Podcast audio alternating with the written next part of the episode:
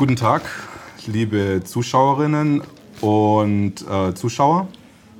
Wir sind heute in Frankfurt, in Rottgau und äh, ich darf herzlich begrüßen Beate Bahner. Hallo, lieber Erik. Hallo. Schön wir wieder. Ja per, wir sind ja per Du und deswegen darf ich dich Bea nennen. Auf jeden Fall. Und ähm, wir haben uns vor ein paar Tagen unterhalten und dann habe ich gesehen, dass dein neues Buch demnächst erscheint. Am wievielten? Am 21. September, Dienstag, 21. September soll es erscheinen. Ähm, das äh, Buch hat den Titel Impfung. Corona-Impfung, Corona-Impfung. was Ärzte und Patienten unbedingt wissen sollten. Ähm, ich habe mir bei dem Titel so gedacht, du hast, äh, du bist ja sonst, du bist ja Sachbuchautorin und hast schon mehrere Bücher Ja. im Bereich Medizinrecht ver ver verlegt, auch erfolgreich. Mhm. Ähm, du hast es jetzt im Rubicon Verlag. Ja, Ähm, genau, wird es erscheinen, jawohl. wird Das- wird's, wird's, wird's, wird's erscheinen. Und ähm, wir hatten uns auch darüber unterhalten, dass ich wollte darauf zurückkommen, was, ist, was war dein Beweggrund, dass du das jetzt äh, geschrieben hast? Ähm, Ja. Weil das ist ja schon ein absolut heißes Thema jetzt. Es ist ein heißes Thema und eigentlich hatte ich meiner, mir und meiner Sekretärin noch vor ein paar Monaten versprochen, nie wieder ein Buch zu schreiben. Weil natürlich die Sekretärinnen müssen auch viel tun, sie müssen es immer wieder korrigieren, hunderttausend Mal. Und das ist alles Zusatzarbeit. Also das habe ich versprochen. Und äh, jedenfalls habe ich mir für alle Bücher immer vorgenommen oder ab dem zweiten, nicht mehr als 150 Seiten zu schreiben. Und es ist mir erneut nicht gelungen. Es sind wieder 400 Seiten geworden. Und äh, der ausschlaggebende Punkt war die Kinderimpfung, um die es dann Mitte Mai ging. Irgendwas hat mich unglaublich daran natürlich geärgert, dass jetzt auch die Kinder äh, jetzt im Moment ab 12, aber es kommt dann ab 6 und ab 2 und also das ganze Programm wird da vermutlich gnadenlos durchgezogen. Und dann habe ich irgendwie plötzlich gedacht, äh, dazu muss ich ein Buch schreiben. Äh, ich konnte einiges natürlich auch aus den anderen Büchern verwenden, rund um Aufklärung, Dokumentation. Da muss man das Rad nicht neu erfinden. Aber äh, es war dann am Ende doch der meiste Teil äh, neu zu schreiben und neu zu natürlich darzustellen. Das hat mir Spaß gemacht, aber es war ein Kraftakt. Äh, wie lange bist du daran dran gesessen? Wie lange hast du das geschrieben? Naja, ich hatte ähm, äh, am 30. Mai, glaube ich, hatte ich den, den ersten Kontakt zum Verleger und am 30. August oder 31. nach drei Monaten äh, ging es dann in den Druck. Musst du, ähm, schreibst du das einfach, schreibst du jeden Tag acht Stunden oder wie sieht da dein Tag aus, wenn du so ein Buch Ja, äh, kann ich dir jetzt so natürlich nicht sagen. Also das Schreibtisch war voll. Ich hatte auch Termine, Gerichtstermine, Besprechungstermine relativ wenig. Äh, ich musste Fristen einhalten. Äh, es sind, äh, ja, ich schreibe, ich bin zwei Stunden dran, dann gibt es wieder was anderes zu tun. Es waren die Abende, es waren die Wochenenden, es waren bis spät in die Nacht, äh, bis sowas entsteht. Da bin ich allerdings ja auch erfahren. Also das ist jetzt wirklich mein sechstes Buch. Zwei der ersten fünf Bücher habe ich dann auch noch mal überarbeitet. Äh, ich kann das schon ganz gut, weißt du, was Strukturierung, Gliederung, äh, Schwerpunkte setzen äh, anbelangt. Sonst würde ich es auch nicht machen. Also wenn ich mich jetzt gequält hätte, hätte ich mich dazu nicht entschieden. Ähm, aber es, es ist natürlich immer Zusatzarbeit und jetzt hoffe ich, dass ich im September, Oktober da und dort noch mal einen Sonnenstrahl sehe und den letzten, die letzten Vitamin D-Tropfen noch abbekomme. Obwohl das Buch ja noch nicht erschienen ist, ist es ja schon auf ein paar Top-Plätzen auf Amazon gelandet. Du hattest mir auch gesagt, dass es auf ganz skurrilen Platz 1 Plätzen äh, gelandet ist. Was ist denn der skurrilste Platz 1 Platz? Also es gibt mehrere Rubriken ja, äh, bei Amazon. Also skurril finde ich beispielsweise äh, Bestseller Nummer 1 in Sachen Finanzpolitik. Ich habe, da steht, glaube ich, nirgendwo irgendwie ein Euro. Äh, es, stehen, es stehen natürlich viele Zahlen. Rund um Nebenwirkungen, die Zahlen der EMA, die Zahlen des Paul-Ehrlich-Instituts. Also äh, wenn man vielleicht schon Zahlen in einem Buch hat, könnte man vielleicht schon in Finanzpolitik kommen, aber das fand ich skurril. Ähm, dann lustig fand ich, als eine Kollegin in unserem Anwaltschat schrieb, hey, du bist ja äh, Bestseller Nummer eins im Bereich Ethik. Und dann habe ich sofort ohne es zu prüfen, zurückgeschrieben. Ist ja auch nicht schwer. Wer schreibt heute schon ein Buch in Sachen Ethik? Ja. Abends habe ich dann gedacht, muss ich jetzt doch mal reingucken. Und dann kriegte ich unglaublich gute Laune, weil ich habe gesehen, äh, dass da durchaus bekannte Menschen zum Beispiel zuvor äh, David Precht äh, mit seinem Büchlein äh, zur Pflicht oder so ähnlich ähm, auf der Bestsellerliste 1 war und ich mich offensichtlich vor ihn gesetzt habe. Da war ich höchst vergnügt den Abend und auch noch bis am nächsten Morgen. das schon, fand du bist, ich toll. Du bist ein echter Richard David Brecht. Aber so. pass auf, pass ja? auf. Mhm. Wirklich, wirklich überrascht und erfreut war ich über die eine weitere Rubrik. Als ich gestern hier äh, auch einen Vortrag gehalten habe, äh, ging es einfach auch noch mal um die äh, Zulassung äh, Schwangere, also mhm. Impfung für Schwangere und alles mögliche, äh, was alles immer ohne, im Grunde ohne konkrete Studien mhm. empfohlen wird. Ne? und und, und dass es eben einfach doch ein monströser Betrug ist und dass deswegen ich mit meinem Buch Bestseller Nummer 1 in der Rubrik Mafia und organisiertes Verbrechen bin, das halte ich für eine richtige Einordnung. Das muss ich sagen, das ist auch wirklich, wirklich, wirklich zum, zum Lachen. Mafia und organisiertes Verbrechen Bestseller mit dem Buch Corona-Impfung. Vielleicht gibt es ja so ein paar ähm, Verschwörungstheoretiker auch bei Amazon, die da heimlich drin sitzen und sich da einfach einen Schabernack. Äh, vielleicht ja, setzen. und vielleicht ist es eben einfach auch sehr treffend und berechtigt. Du hast ein Geleitwort von Karina Reis und Suha Bhakti bekommen. Hast du denen das Buch schon zum Lesen gegeben? Oder? Sie bekamen schon vor einigen Wochen natürlich irgendwie sozusagen einen damaligen mhm. Entwurf. Sie haben es sich sicherlich angeschaut und durchgeblättert. Ich habe ja in dem Buch solche Merksätze, mhm. die jetzt so in diesen Kreisen sind. Äh, das hilft natürlich einfach mal, um, um sich einen Eindruck zu verschaffen. Also Sie haben das Buch natürlich damals als Entwurf äh, äh, bekommen. Ja. Du hast am Anfang des Buches den, der, den Eid des Hippokrates äh, reingesetzt. Äh, ich denke mal, dass das an die Ärzte geht. Ja klar, Botschaft.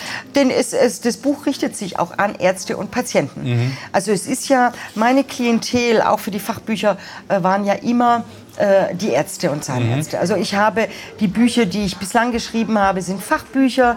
Die waren bei dem Springer Verlag in Heidelberg, also dem Wissenschaftsspringer verlegt. Die ersten vier, das letzte äh, Buch Gesetz zur Bekämpfung von Korruption im Gesundheitswesen, ähm, habe ich im eigenen Verlag dann äh, veröffentlicht. Im Übrigen mein wie ich jetzt heute nach eineinhalb Jahren Corona-Politik und Corona-Gesundheitspolitik äh, feststellen muss, mein definitiv äh, auch sehr gutes, aber naivstes Buch.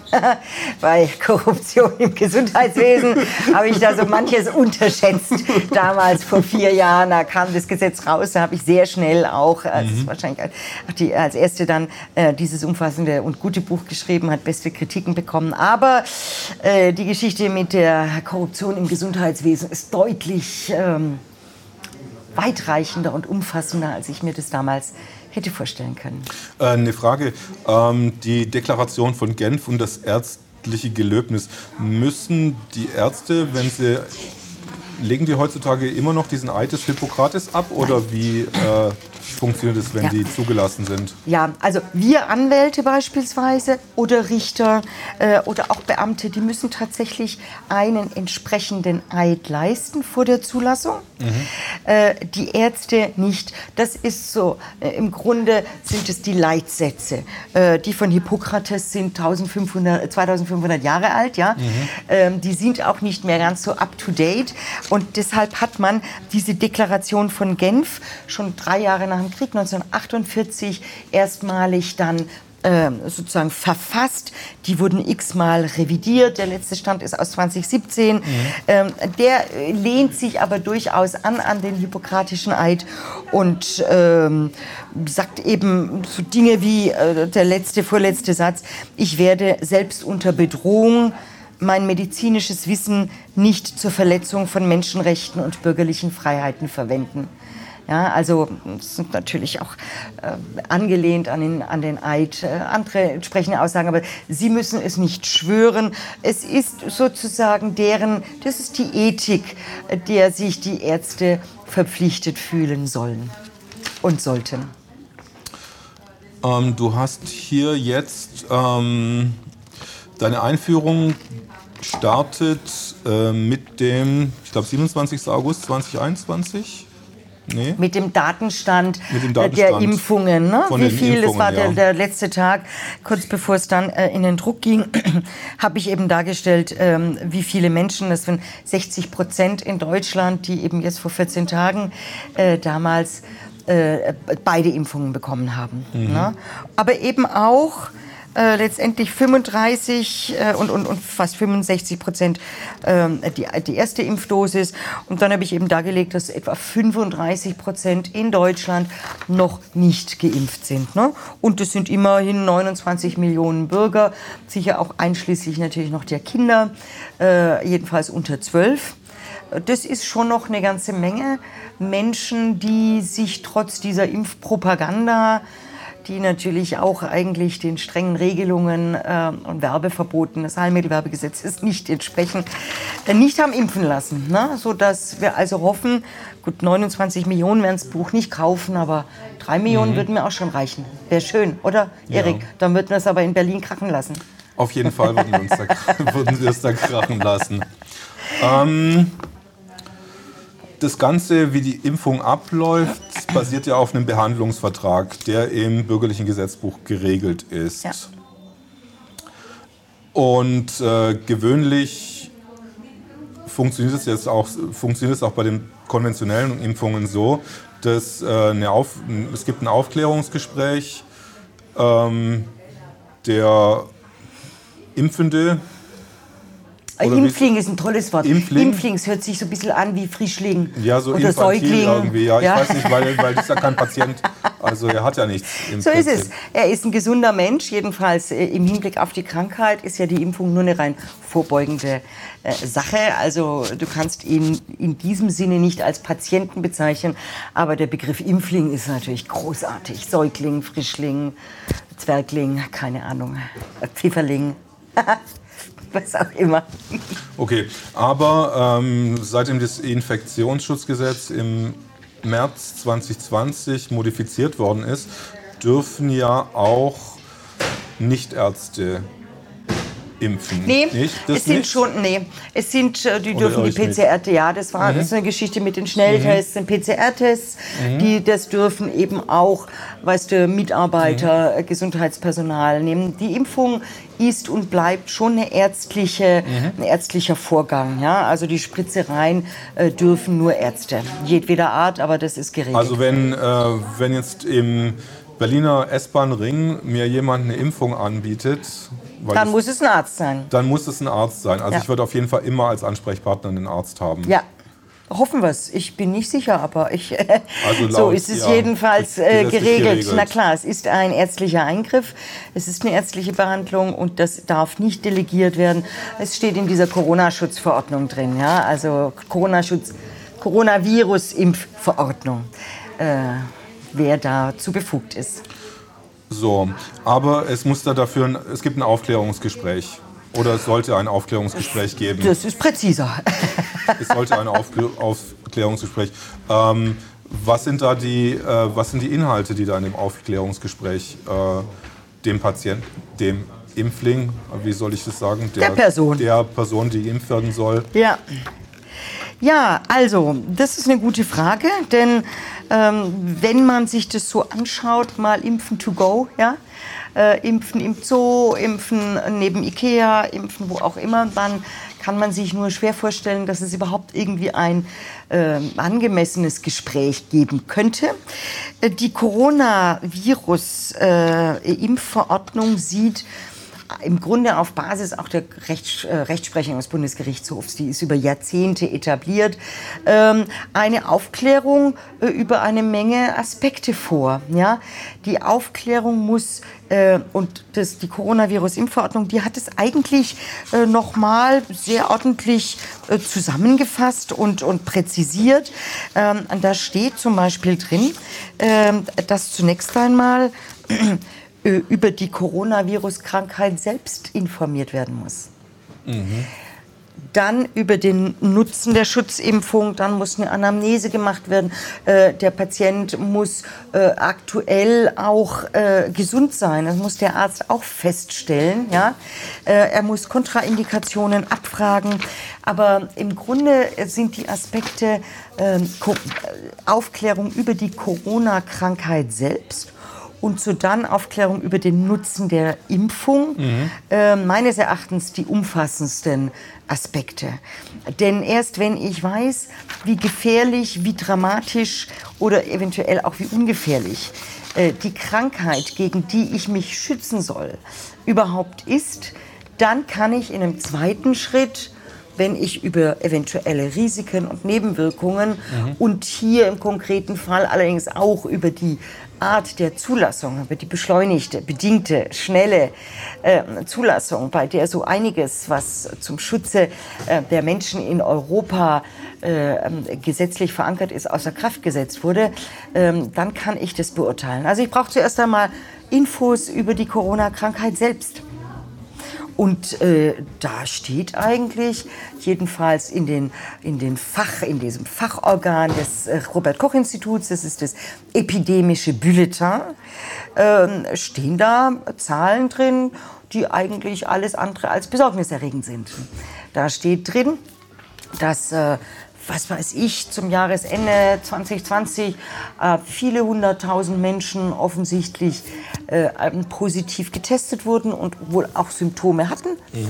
Aber weißt du, es sind die klassischen Erkältungs- und Grippesymptome.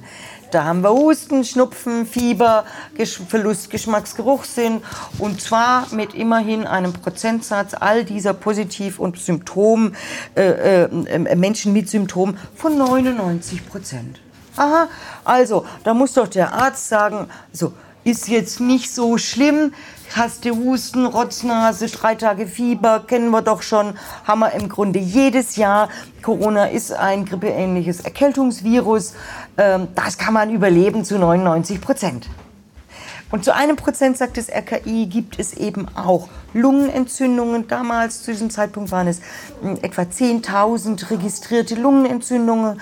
Und da muss der Arzt sagen, aber auch an der Lungenentzündung stirbst du nicht gleich. Ja, also das kann natürlich, also auch mein eigener Großvater ist innerhalb von drei Tagen mit 87 ähm, vor vielen Jahrzehnten an einer Lungenentzündung verstorben. Ähm, äh, Lunge ist, Lunge und Herz sind ja nun dann die schwächsten Organe bei den alten vorerkrankten Menschen, äh, aber es ist kein Todesurteil. So, dass wir also von den neben den 99 Prozent milden Symptomen haben wir ein Prozent äh, Risiko, ja, Lungenentzündung. Aber zum einen, wenn sie früh erkannt und richtig behandelt wird, ist es kein Todesurteil. Ähm, und selbst wenn sie schwer ist, kann man die eben auch behandeln äh, in den Kliniken. Dazu haben wir ja beste Gesundheitsversorgung in Deutschland. Du schreibst, dass äh, 10.000 äh, seit dem Start der Impfung. Ja, bis im Dezember. Bis, bis im Dezember. Ja. Äh, 10.000 sind an einer Lungenentzündung erkrankt. Erkrankt. Erkrankt. Nicht gestorben. Nein, so steht es nicht im RKI. Mhm. Äh, also ich habe mhm. das alles im Buch natürlich mit Fußnoten. Es steht Erkrankung, es stand nicht Todesfälle. Okay, und wo kommen dann die anderen Todesfälle her? Die 100.000, 50.000? Ja, genau. Ja, ich habe sie versucht zu finden. Ich habe sie mhm. nicht gefunden. Es, äh, jedenfalls diese Zahlen des RKI mhm. erstaunen einen äh, und sie entsprechen im Grunde ähm, auch dem, was ich immer vermutet habe, ja, klar, ähm, dass äh, natürlich die genannten Todeszahlen um ein Vielfaches zu weit hochgeschraubt sind, als es sie tatsächlich sind. Wenn zwischen Februar äh, bis Dezember 10.500 Menschen an einer Lungenentzündung erkrankt sind, dann haben die natürlich alle auch einen positiven Corona-Test gehabt. Ja. Mhm. Ob sie tatsächlich auf Basis des SARS-CoV-2-Virus eine Lungenentzündung entwickelt haben oder es gibt auch andere Gründe, bakterielle Gründe. Das steht da alles nicht drin. Aber selbst wenn es jetzt reine Corona-Lungenentzündungen wären, ist auch diese Zahl nicht erschreckend. Und selbst wenn wir jetzt also diese Zahl nehmen würden und sagen würden, das war die, äh, äh die seien alle an Lungenentzündung auch verstorben, ja, mhm. dann klingen natürlich 10.000 oder 11.000. Und wenn du es dann bis zum Jahresende hochrechnest, von mir aus nochmal 1.000 mehr oder zwei, Mhm. Klingt viel, ist aber natürlich nicht sehr viel im Vergleich zu den Menschen, die sonst, was man so vergessen zu haben scheint in den Medien, ja, äh, man glaubt es nicht, aber es ist auch letztes Jahr gestorben worden. Hm? Und es sind so 950 bis 980.000 Menschen, die jedes Jahr sterben. Und die sind leider sehr aus dem Fokus geraten. Man durfte sie ja auch nicht beerdigen und man durfte sie nicht begleiten. Man durfte nicht ins Krankenhaus. Das alles ist beschämend und entwürdigend genug. Man hat sich fokussiert nur auf die Corona-Erkrankten und die angeblichen Corona-Toten, von denen ja nur ein kleiner Prozentsatz nach Aussage von Professor Püschel, der es äh, entgegen der äh, Empfehlung oder vielleicht auch einem Verbot der Regierung hat er ja äh, die äh, angeblich Corona-Toten obduziert letztes Jahr im April und festgestellt, dass sie im Grunde alle Vorerkrankungen hatten. Ähm, also auch hier diese Zahl ist gering, aber selbst wenn wir sie zugrunde legen würden, haben wir ein bis zwei Prozent aller Verstorbenen, die an Corona verstorben sind. Und wir haben 35 Prozent, die an Herzerkrankungen, äh, wir haben 25 Prozent an Krebs, wir haben äh, 20 Prozent an Atemwegserkrankungen und irgendwann ganz am Ende haben wir dann ein bis zwei Prozent, die an Corona verstorben sind. Und das muss der Arzt, also das muss der Arzt wissen. Und er weiß es auch, weil er hat ein ganzes Jahr lang seine Praxis ja weiter betrieben.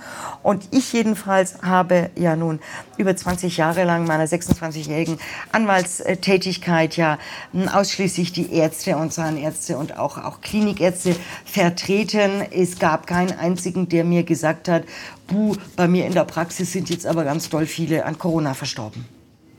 Und deswegen muss der Arzt wissen, dass Corona, Husten, Schnupfen, Rotznase, Fieber, äh, typische äh, Grippeerkältung ist wie oder Erkrankung wie in all den letzten Jahrzehnten und wie immer wir das halt bekommen äh, und nichts Gefährliches, das weiß der Arzt. Und wenn er das, wenn er das trotzdem anders einschätzt und anders auch dem äh, Patienten äh, kommuniziert, äh, dann kann ich diese Ärzte auch nicht mehr ernst nehmen. Dann bin ich auch zutiefst ja, äh, entsetzt darüber, dass erfahrene Ärzte mit 15, 20, 30, 40 Jahren Berufserfahrung hier durch diesen Medienhype und diese unglaubliche Propaganda äh, tatsächlich ähm, ja, Maskenpflicht, PCR-Pflicht, äh, möglicherweise in Kürze auch. Wir haben ja schon die ersten Ansagen von Ärzten, ähm, ungeimpfte nicht mehr behandeln wollen, obwohl wir sehen, das ist nicht die Pest. Das ist nicht Ebola, das ist nicht eine Krankheit, wo du reihenweise ohne Behandlung mit größter Wahrscheinlichkeit stirbst, wie beispielsweise an der Pest. Das ist wirklich eine saugefährliche Krankheit, aber das ist mit Corona nicht zu vergleichen. Das muss der Arzt alles sagen und da ist er mhm. schon und da muss er den Patienten beruhigen. Und allein das, dann, dann würde sich der Patient vielleicht am Kopf kratzen und sagen, so, also ich habe ja einmal Sorge gehabt, aber wenn Sie mich da jetzt beruhigen, wie sieht es denn aus? Ähm, habe ich denn für dieses eine Prozent äh, Risiko Lungenentzündung? Wie sehr kann mir denn da jetzt die Impfung, und dann kommen wir zu diesem zweiten Schritt, mhm. Nutzen, Nutzen der äh, Schutzimpfung, wie es heißt, also es soll ja vor äh, äh, Corona schützen, ähm, muss er ihm das jetzt erklären, der Arzt. In dem zweiten Schritt, ich denke, ist es der zweite Schritt, dass er ihn auch über die äh, Nebenwirkungen dieser Impfung aufklären muss, auf jeden genau, Fall? Genau, das gehört sozusagen zum Nutzen, zum Nutzen-Risiko-Verhältnis Nutzen, genau dazu. Wie gut ist der Nutzen, können wir gleich drüber sprechen. Mhm. Und wie hoch ist das Risiko? Und wenn das, äh, der Nutzen äh, deutlich höher ist als ein Risiko, ja, dann macht eine Impfung Sinn. Und da macht natürlich auch jede medizinische Behandlung Sinn. Wo kann es sich denn der Arzt, äh, ähm, außer jetzt in deinem Buch, äh, über die Risiken erkundigen? Ja, die Frage ist gut, weil er konnte sich möglicherweise nur mühsam, äh, jedenfalls extern erkundigen. Er konnte, wenn er geimpft hat, natürlich in seiner eigenen Praxis, bei seinen eigenen Patienten, Beschwerden feststellen, die ihm ungewöhnlich vorkommen mussten, weil vielleicht die Patienten keine entsprechenden Vorerkrankungen hatten. Ähm, er konnte von Januar 2021, schon nach einer Woche nach den ersten Impfungen der Alten und Vorerkrankten und Pflegebedürftigen, konnte er beim Paul-Ehrlich-Institut, das ist genau eben für Sicherheit und Überprüfung und Meldung und Entgegennahme von Nebenwirkungen das zuständige Institut, Paul-Ehrlich-Institut, ähm, da hätte er einen entsprechenden ersten Sicherheitsbericht auch abrufen können. Er ist aber gar nicht so leicht zu finden.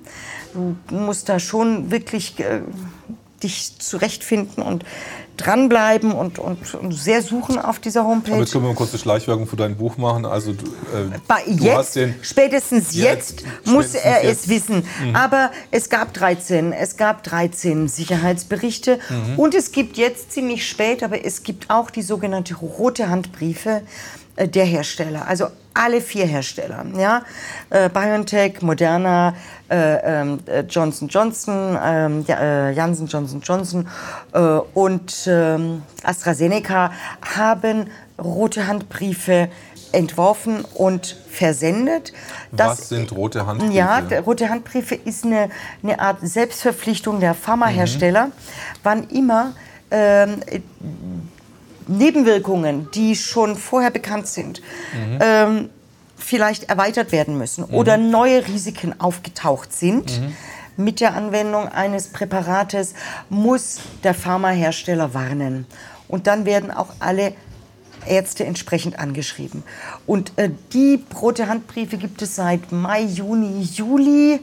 Spätestens da, da hatten wir ja aber doch immerhin schon äh, zig Millionen verimpft, spätestens da ähm, hätte der Arzt es wissen müssen, äh, wenn er überhaupt, wenn er eben überhaupt äh, unter diesen Zulassungsbedingungen mhm. sich bereit erklärt hat zu impfen. Mhm. Im Grunde ist natürlich schon die Impfung an sich mhm. ein Hochsicherheitsrisiko für den Arzt. Mhm. Denn jetzt muss der Arzt eines wissen, er muss eines wissen, das piepst hier irgendwo, wir wissen nicht, mein Handy ist es nicht. Mhm. Ähm, äh, der, das muss er wissen, er muss sonst keine Zulassungskenntnisse haben. Er darf sich schon mhm. darauf verlassen, dass ein Hersteller entsprechend des Arzneimittelgesetzes und auch bei, das hier ist eine europäische Zulassung, mhm. es liegt daran, äh, dass gentechnisch veränderte Substanzen mhm. äh, allesamt, allesamt äh, dem äh, europäischen Recht unterliegen. Mhm. Also keines dieser Pharmapräparate hätte in Italien oder in Deutschland durch eine nationale Behörde zugelassen werden können. Das sieht das EU-Recht schon seit vielen Jahren so vor. Aber gerade für gentechnisch veränderte Substanzen äh, sieht es sehen EU-Verordnungen, mehrere noch aus den Jahren 2001 bis 2009, enorm strenge, strenge, strenge Sicherheitsvorkehrungen und äh, zusätzliche Maßnahmen, sogenannte Unbedenklichkeitsprüfungen ähm, und, ähm, und, und weitere ja, Studien vor. Viel strenger noch, viel strenger noch als bei einer normalen Zulassung. Äh, das muss der Arzt wissen und er muss wissen, dass im letzten Jahr, im Juli 2020, all diese strengen EU-Regelungen zur Entwicklung und zum Inverkehrbringen von gentechnisch veränderten Organismen und Mikroorganismen, was diese Impfungen alle sind, Arzt muss wissen oder hätte wissen müssen, dass diese Sicherheitsvorkehrungen alle außer Kraft gesetzt wurden. Es gibt keine Sicherheitsprüfungen für diese Arzneimittel. Und die sind innerhalb von zwei Monaten bis wenigen Monaten in so einem Schnellverfahren durch die äh, EU, durch die EMA, diese European Medicine Agency, ähm, zugelassen worden. Und auch da muss der Arzt wissen, dass so ein Impfstoff und ein Medikament sonst acht bis zehn Jahre in der Entwicklung dauert. Und da kann er auch hochrechnen, ja, kleiner Dreisatz, nehmen irgendwas zwischen 96 und 120 Monaten sind das. Im Gegensatz zu den ersten Zulassungen, ich glaube, BioNTech wurde nach zwei Monaten zugelassen. Also sonst braucht, brauchen Impfstoffe 50 Mal so lange, bis sie diese klassischen mhm. Studienphasen und beziehungsweise das gesamte Zulassungsverfahren durchlaufen haben und dann eventuell eine Zulassung bekommen. Oder aber die Studien zeigen, oh, der Nutzen ist nicht höher als das Risiko. Mhm. Also das muss der Arzt wissen und das finde ich ja. Und, und, er muss den Patienten ohne irgendeine Nebenwirkung zu kennen, denn das war schwer, darüber informiert zu werden, auch für den Arzt. Da kann ich ihn ein kleines bisschen in Schutz nehmen. Mhm. Aber das Verimpfen eines Stoffes, der erstmalig, erstmalig zugelassen wird, in einer rasant schnellen Zulassungszeit, mhm. die alles sprengt, was es jemals gab, muss den Arzt aufhorchen lassen. Und er muss sagen, oh, das ist verdammt gefährlich. Denn wir wissen überhaupt nicht, was passiert. Und ich habe ja am Anfang und am Ende meines Buches einige Zitate. Und da haben wir jemanden, den wir alle gut kennen, ne, der gesagt hat, im März 2021, alle Impfstoffe haben eine bedingte Zulassung. Im Laufe dieser bedingten Zulassung sammeln wir zum ersten Mal Erfahrungen hinsichtlich der Frage, was passiert, wenn dieser Impfstoff für Millionen von Menschen angewandt wird. Hat uns sehr klar Angela Merkel am 19. März 2021, da wurde es schon fast drei Monate an die Ältesten und Schwächsten und Vorerkrankten verimpft, gesagt. Sie sagen im Grunde auch alles. Ja? Ja, der Wielers kennen wir ja auch seinen berühmten Spruch. Wir gehen alle davon aus, dass im nächsten Jahr Impfstoffe zugelassen werden. Wir wissen nicht genau, wie die wirken, wie gut die wirken, was die bewirken. Aber ich bin sehr optimistisch, dass es Impfstoffe gibt und da hatte er recht. Also wir sind ja jetzt im Überfluss mit Impfstoffen. Wir wissen auch nicht so recht, wie hin damit. Wir kriegen also einen Döner und eine Bratwurst, dass wir endlich auch mal hier äh, diese Impfstoffe nehmen. Ähm, der tollste Clou war ja am 1. Juli. Ich saß da also im Auto und... ist, es, ist es nicht so ein bisschen, okay, ich bin jetzt äh, darüber... ich, ich stelle mir vor, dass es ähm, nächstes Jahr ein Flugzeug geben wird, aber ob das jetzt fliegen kann, äh, genau. das weiß ich nicht. So ist es, ganz genau.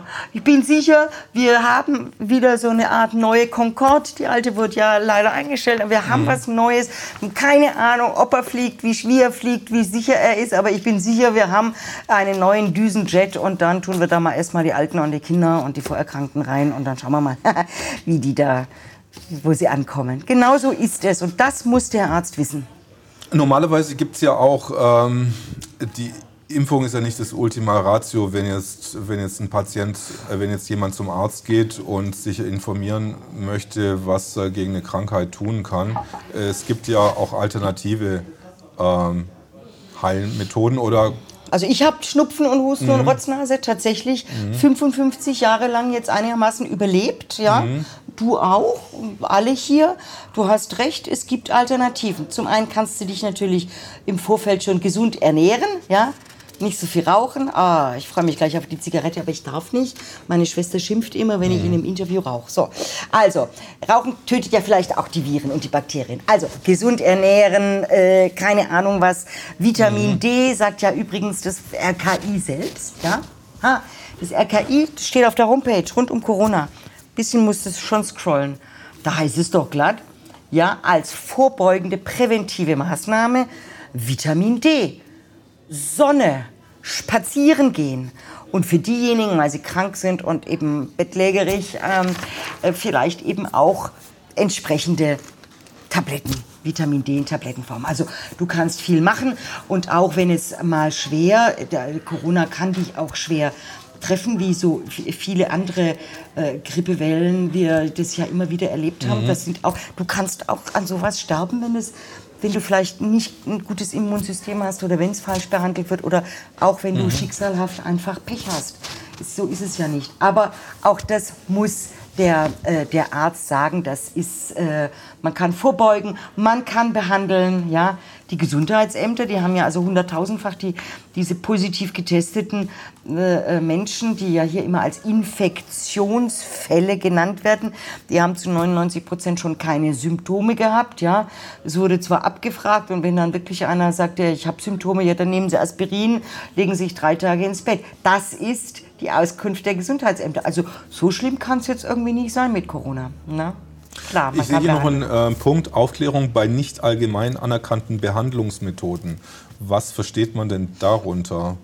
Ja, also der Bundesgerichtshof hat immer wieder zu entscheiden gehabt über ähm, Fälle, äh, in denen sich ein Patient für auf Empfehlung des Arztes für eine besondere neue noch nicht anerkannte Behandlungsmethode entschieden hat und das ist dann schiefgegangen.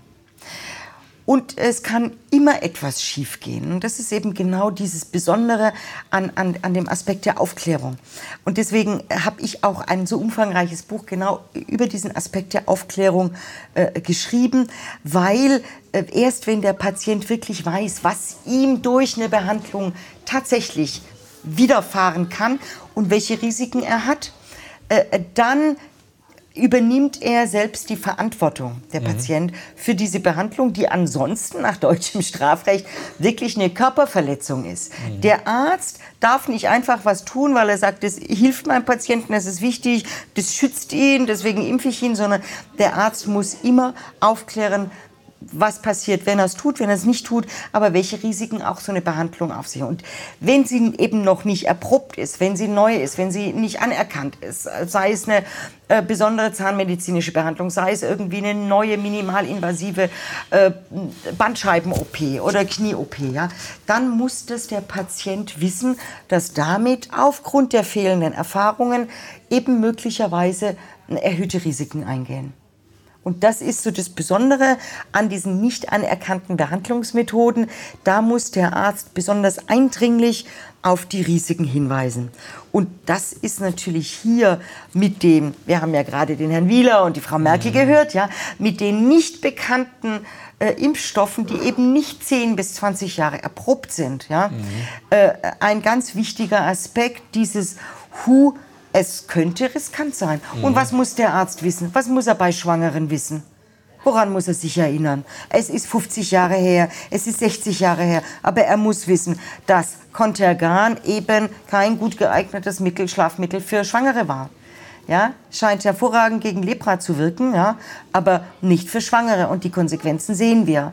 Das ist bitter genug. Der Arzt, also das muss er wissen wenn er überhaupt irgendetwas Neuartiges an Schwangeren testen will.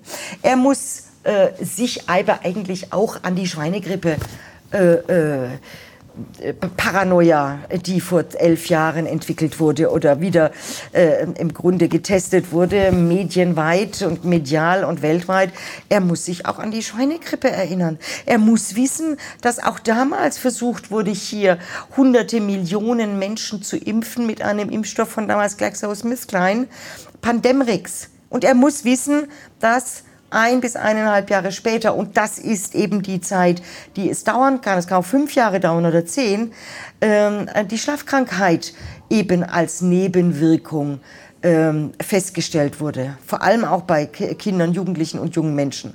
Und das ist eine Scheißkrankheit, die ist nicht heilbar. Du schläfst, du fällst sofort irgendwie in Tiefschlaf und das ist nicht gut beim Autofahren. Ist auch nicht gut beim Klettern auf einer Leiter oder wo auch immer. Mhm. So. Und daran muss sich der Arzt erinnern. Deswegen nochmal zurück zu deiner richtigen Frage. Äh, woher weiß denn der Arzt? Also ab 21. September weiß er es, weil er es hier lesen kann. Äh, er weiß es, aber äh, er muss es schon wissen aus eigener Erfahrung. Aber er muss es vor allem aufgrund aller Erfahrungen mit ungeprobten, ungetesteten Medikamenten und Impfungen wissen. Pandemrix, Schweinegrippe, äh, Contergan und im Übrigen natürlich auch eine ganze Menge anderer Medikamente. Es kann, kann jetzt hier auch, ich bin auch keine Medizinerin, ich bin Juristin, die hochgepriesen, hochgepusht wurden und am Ende äh, sehr viel weniger Nutzen gebracht haben als Risiken und Todesfälle. Also da auf der einen Seite äh, von staatlicher Seite äh, Regulierungen weggenommen worden sind, muss jetzt quasi in dem Aufklärungsgespräch der Arzt mehr verstärkt auch noch darauf hinweisen, ja. Wie Risiken zu bewerten sind, beziehungsweise wie, wie das eigentliche Risiko ist. Da hast recht, das, das, äh, im Grunde wird jetzt die Verantwortung, die sonst der Hersteller von Gesetzes wegen mhm. zu tragen hat, nämlich strengste, strengste Sicherheitsstudien durchzuführen, die ihm alle erlassen wurden letztes Jahr. Kein Hersteller, hat er sich doch gefreut. Oh, was glaubst du, was du da Geld sparst, ja? Du musst nicht Tausende wir haben ja, wir, wir haben ja das, das, sind ja wirklich auch gefährliche, also es kann, können für manche Leute ganz gefährlich sein, solche Impfungen zu haben und es muss ja ein gewisser Sicherheitsstandard eingehalten werden. Und wer nicht, außer die Ärzte, kann das wirklich einschätzen, äh, was da einfach auch äh, vergeben oder verimpft wird. Absolut, aber Fall. das wissen wir sowieso ja. nicht sicher und, und, und, und äh, nachgewiesen. Da werde ich auch ähm, zusammen mit Anwälte für Aufklärung, das haben wir jetzt an diesem Wochenende besprochen, ähm, eine Klage gegen die Hersteller mhm. vorbereiten. Wir wollen wissen, was ist da drin mhm. in den Impfstoffen und äh, ich will eigentlich auch die Hersteller per eidesstattlicher Versicherung verpflichten, verpflichten auszusagen und zu bestätigen, dass jede Impfstoffcharge, jede der vier Hersteller tatsächlich diese Zusammensetzung hat, die mir der Hersteller nennen muss. Ist es nicht sonst schon gängige Praxis, dass da äh, genau genannt werden muss, was in diesen Substanzen? Also es gibt schon, es gibt schon in der Tat mhm. Beschreibungen, äh, aber es gibt da ja doch ein, also was da drin sein soll. Mhm. Äh, man kann da, glaube ich, Zweifel daran erheben und es gibt ja auch erste Studien in Deutschland oder Überprüfungen und äh, auch international, äh, die das so nicht bestätigen was in Welche den Hersteller sind denn da in Deutschland anzusprechen? Der, das, Paul-Ehrlich-Institut. Das Paul-Ehrlich-Institut. Das das Paul-Ehrlich-Institut. Und ähm, das, ich muss noch überlegen, wie wir da vorgehen wollen. Aber äh, auch schon bei der Zusammensetzung ist nicht klar. Es gab Verschmutzungen, die festgestellt wurden. Es gab offensichtlich oder möglicherweise, aber das sind Spekulationen. Ich bin keine Medizinerin, mhm. das, aber es muss mir der Hersteller ähm, tatsächlich sagen. Und ich habe, wir haben ein Urteil äh, eines Oberlandesgerichts, das ist wenige Wochen alt, äh, wo ein Hersteller eines Krebsmedikamentes, mhm. weil es da offensichtlich eben auch Probleme gab, ja, ähm, verpflichtet wurde, tatsächlich zur Auskunft mitzuteilen, wie setzt sich das Krebsmedikament mhm. zusammen. So, das sind oftmals so, so Biologicals, also du weißt nicht wirklich, was drin ist, im Gegensatz zu äh, äh, vielen bekannten ähm, Tabletten. Da weiß es, äh, da kann man nachlesen, das ist aus diesen und jenen Bestandteilen zusammengesetzt und dann weiß der Arzt, kann ja dann auch austauschen, sagt, das heißt zwar anders, aber das ist der gleiche Wirkstoff, ja. Ähm, all das äh, ist, äh, also ich, auch da kann man nicht so richtig viel finden. Und das wollen wir auch sicher sein, dass das, was uns mitgeteilt wird, dann auch tatsächlich in den Impfstoffen drin ist. Ähm, wir haben jetzt gerade Kapitel oder Punkt 33, das ist die Art der Aufklärung. Ähm, mündlich aufklären oder reicht einfach, ich händigen demjenigen, der sich impfen lassen will, eine Broschüre aus und lasse ihn kurz durchlesen, unterschreiben? Wie also, ist die Art oder... Wie ist es? Ja. Es gibt äh, vom RKI tatsächlich für die zwei jeweiligen mRNA- und Vektorimpfstoffe solche Aufklärungsbögen. Ich gehe mal davon aus, dass die in den Impfzentren verwendet werden und auch äh, von den Impflingen Säuglingen, Frischlingen, Pfifferlingen ähm, ver, äh, ausgeteilt und unterschrieben mhm. werden. Ähm, ich kann dazu nur sagen, die, die Ärzte warnen, die sind absolut unzureichend. Erstens. Zweitens, es reicht überhaupt nicht aus, dass du deinem äh, Patienten, dem zu Impfenden, äh, sagst, hier, lad dir das vielleicht mal runter oder lesen Sie sich das mal durch. Sie sind in 20 Minuten dran. Hier ist noch eine kleine Chance. Gehen Sie mal rüber, lesen Sie sich das durch. Haben Sie noch Fragen? Nee, haben wir nicht. Also gut, unterschreiben Sie das. Das reicht nicht aus. Eine Aufklärung muss immer, immer mündlich sein. Und ich war tatsächlich sehr überrascht, als ich auf der Seite der Kassenärztlichen Bundesvereinigung, das ist im Grunde die, der Kopf der äh, Kassenärzte, die Kassenpatienten äh, haben ja 95 Prozent, sind ja äh, äh, kassenversichert, äh, gesetzlich versichert, äh, dass es da heißt, ähm, eine mündliche Aufklärung sei nicht notwendig. Oh, habe ich gedacht, wo haben Sie denn das her? Also im Patientenrechtegesetz steht es ja nun ganz anders. Mhm. Es, die Aufklärung muss mündlich erfolgen und wir haben kein Gesetz und keine Verordnung, die das abbedungen hätte, die gesagt hätte, nee, bei Corona können wir auf das alles, äh, vor allem auf die mündliche Aufklärung mhm. verzichten. Und diese Aufklärung ist aufwendig für den Arzt. Ähm, ich bin der Auffassung, er muss nicht jeden einzelnen Patienten eine Viertelstunde aufklären. Er könnte auch eine Sammelaufklärung machen. Mhm. Kann er machen. Ähm, und dann kann er sich das auch natürlich durch ein Schriftstück dokumentieren lassen. Er muss mhm. es ihm nämlich beweisen. Also der Arzt muss beweisen, dass er aufgeklärt hat, nicht der mhm. Patient. Der Patient hätte in einem Schadensfall viele Beweisnöte und muss mhm. vieles beweisen. Aber die Aufklärung, die ordnungsgemäß, die muss der Arzt beweisen. Deswegen ist es schon richtig, dass, man ihn, dass der Patient etwas dazu unterschreibt, aber die Aufklärung muss vollständig sein. Ja? Mhm. Da muss da auch alles drinstehen und es muss vor allem das Risiko drinstehen, das vielleicht der Patient später mal erleidet. Also wenn da äh, 33 Nebenwirkungen drinstehen, aber hier haben wir eine 34. und die steht da nicht drin mhm. und der Arzt hat nicht darüber aufgeklärt, dass es vielleicht eben auch noch andere Risiken mhm. gibt, die vielleicht tödlich sein können, ähm, dann hat er ein Problem. Mhm. Also die Aufklärung ist ähm, viel zeitaufwendiger und schmälert dann das schnelle Geld, das man sich, wenn man sagt, boah, wie organisiere ich jetzt die Impfungen in meiner Praxis? Ich habe da ein paar Arztpraxen in, mein, in meinem Umfeld in Heidelberg. Also das geht da wie am Fließband. Dann hast du einen richtig coolen Stundensatz. Davon träumt man, ja. Und wie ist das? Aber nur, wenn du schnell piekst und wenn der Patient sagt oder wenn du als Arzt fragst, willst du? Ja, ich will. Und die Einwilligung sozusagen gibst. Aber das reicht nicht. Ja, ich will, die Impfung reicht vorne und hinten nicht. Hm. Äh, und wie, es, wie, sieht das Ganze bei äh, Minderjährigen aus, bei unter 18-Jährigen?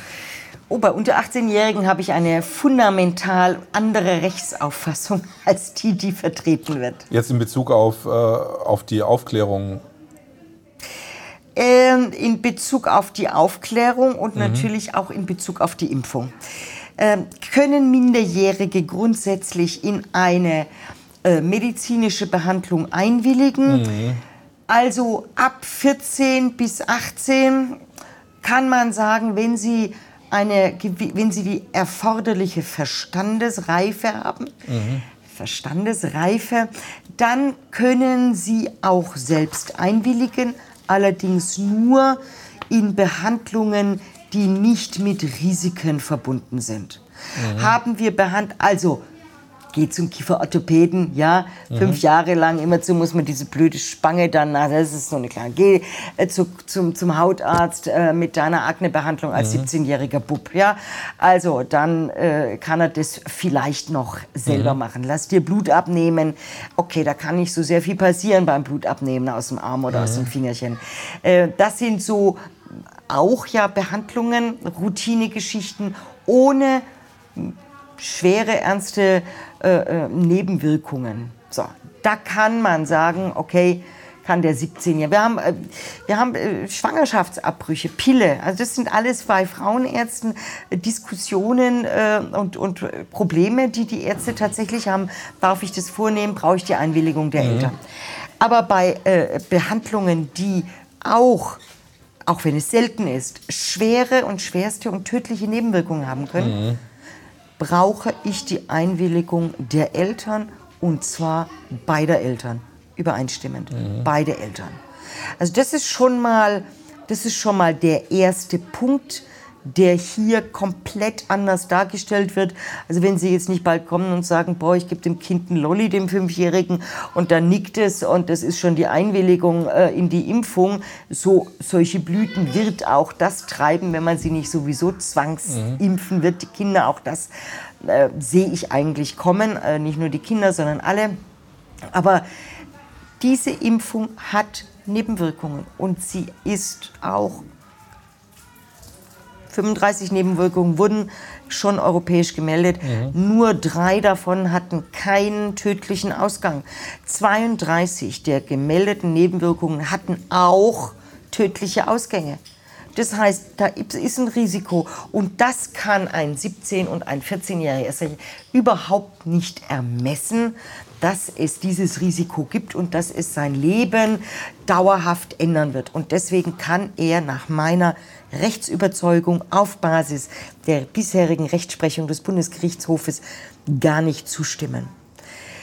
Das bedeutet, es bräuchte eigentlich zwei elterliche Zustimmung, Papa, Mama, wenn es beide Eltern gibt. Wenn sie beide sorgeberechtigt sind, dann ja. Ähm, da ist, das ist der zweite Schritt. Und ich gehe aber noch deutlich weiter und sage, selbst wenn alle zustimmen würden, Jugendlicher, Mama, Papa, dann darf der Arzt überhaupt nicht impfen. Er darf Kinder nicht impfen. Warum? Weil Corona einfach nicht tödlich verläuft bei Kindern.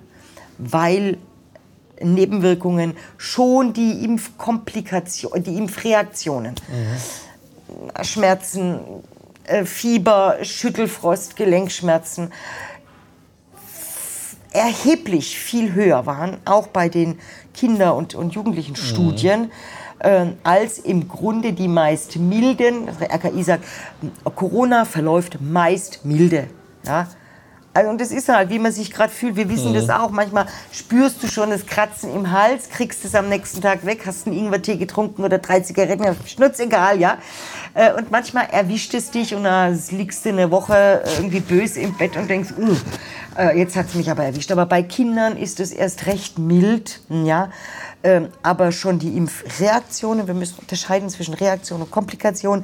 Also das, was man so typischerweise sagt, äh, das induziert ja nun eben auch diese äh, Krankheit äh, selbst oder solche Symptome.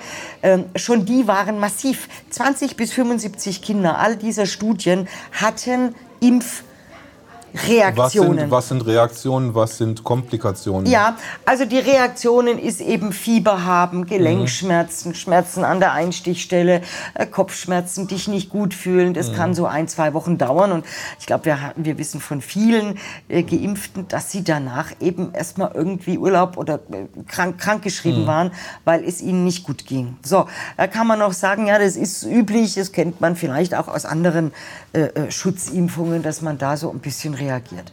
Mhm. das geht vorüber, so wie ja auch die Grippe und Corona und jede Rotznase auch irgendwann wieder vorübergeht. Manchmal dauert es tatsächlich. Ich glaube, ich hatte vor ein, zwei Jahren, vielleicht letztes Jahr, einen Husten, ja, der war mich wirklich vier Wochen gequält. Das ist natürlich mhm. ätzend, aber es geht vorüber. Ähm, und die Impfkomplikationen, die sind schwerwiegend. Die können entweder in diesem Moment sehr viel gravierender sein, ob das Herz ist oder Schlaganfall. Wir haben ja wirklich eine Menge Nebenwirkungen, kann ich nachher mal kurz exemplarisch auflisten. Und die können entweder dauerhafte Folgen bewirken oder jedenfalls sehr viel schwerwiegender sein als vielleicht eine Woche Fieber. Und da müssen wir unterscheiden. Und wenn sie schwerwiegend sind, würden sie auch eigentlich dazu berechtigen, äh, dass man einen Schadensersatz bzw. einen sogenannten Entschädigungsanspruch geltend machen kann, der aber meistens nicht anerkannt wird. Das muss man auch wissen. Okay. Ähm Deswegen, weil die Nebenwirkungen, schon die Impfreaktionen, sind um ein erstaunliches höher als Corona bei Jugendlichen selbst verläuft. Mhm. Plus, dass wir eben auch schon gemeldete Todesfälle haben. Ob die anerkannt werden von diesen Behörden, werden sie meistens im Übrigen nicht. Ja, nein, hat nichts damit zu tun. Stirbst einen Tag nach der Impfung, hat nichts damit zu tun. War ein allergischer Schock, weil der Haselnüsse gegessen hat, eine Haselnussallergie gehabt hat. Ja, aber bislang ist er mit 20 eben nicht an einer Haselnussallergie verstorben. Ja, oder hatte, äh, kurzum, also äh, da, da wird man sehr kämpfen müssen. Aber es ist ganz klar, der Nutzen der Kinder- und Jugendlichen-Impfung ja, ist sehr viel geringer als die Risiken für diese Gruppe. Und dann ist die Impfung schädlich und ein Arzt darf nicht Schaden zufügen. Er muss versuchen zu heilen und zu lindern. Und wenn ich jetzt schon anhand der Studienlage und anhand natürlich der, äh, äh der Erkrankungssymptome äh, äh, bei bestimmten Personengruppen weiß, das ist nicht schlimm, aber die Behandlung, eben die Impfung, kann sehr viel graver. Dann darf er einfach nicht impfen. Also ich bin da sehr klar. Ich sage, der Arzt darf, selbst wenn alle zustimmen, Mama, Papa, Kind, Oma, Opa, er darf es nicht tun. Das ist Körperverletzung, weil auch eine aufgeklärte Einwilligung in diesem Fall unwirksam ist. Er darf nicht, er darf nicht impfen. Ich würde eigentlich auch so weit gehen, das bei allen zu sagen. Ich habe auch am Ende meines Buches tatsächlich das Resümee gezogen. Das war mir nicht klar zu Beginn des Buches, mhm. dass alle Impfungen sofort radikal, bedingungslos und kompromisslos einzustellen sind.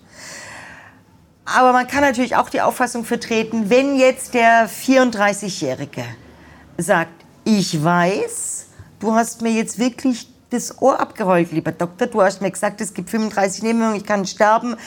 Okay, I'll take the risk. Ich will nämlich wieder fliegen. Ja, auch wenn ich wahrscheinlich eine höhere Chance habe, dass ich sogar durch die Impfung zu Schaden komme als durch den Flug. Ich will das. Dann kann man darüber rechtlich und strafrechtlich vielleicht noch streiten.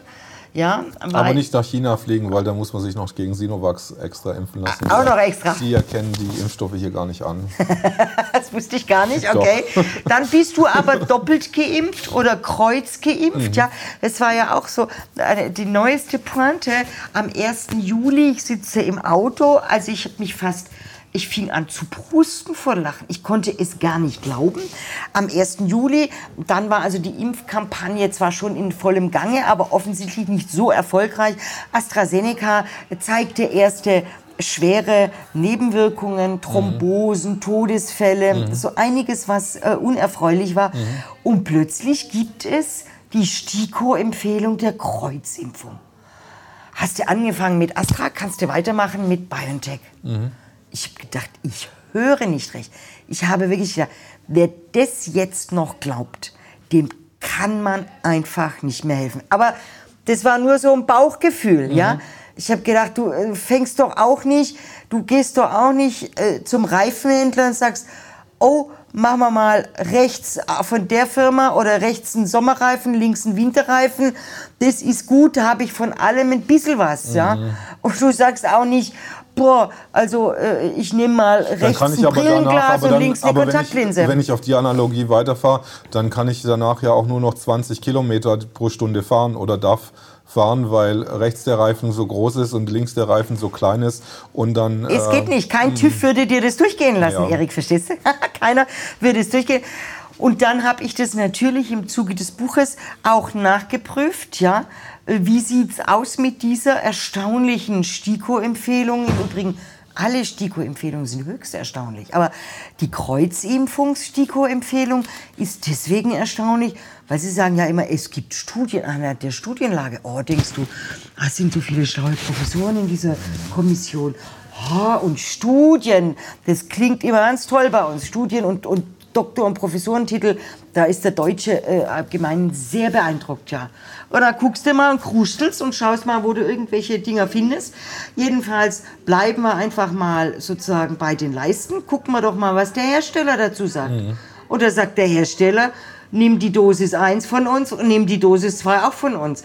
Äh, es ist niemals Kreuzimpfung getestet und äh, äh, gemacht worden.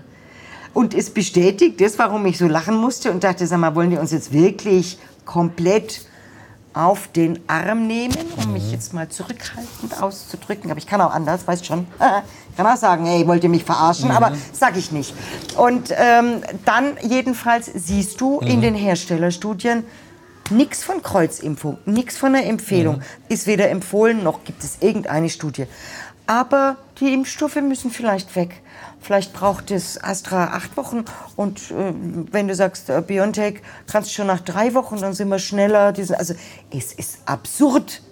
Es ist absurd. Erik, verstehst du? Es ist Lug und Betrug. Und deswegen finde ich es auch richtig, dass mein Buch in der Rubrik Mafia und organisiertes Verbrechen Nummer eins ist.